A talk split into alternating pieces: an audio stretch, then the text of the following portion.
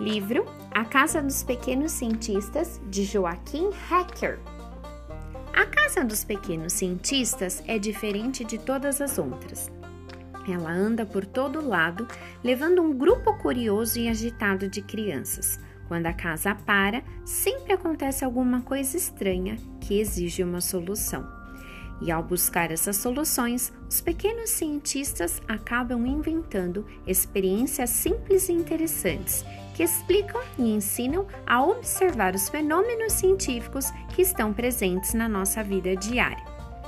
Por meio desta leitura, realizada pela professora Keila, os alunos dos terceiros anos irão vivenciar e descobrir que brincando também se aprende. Thank you.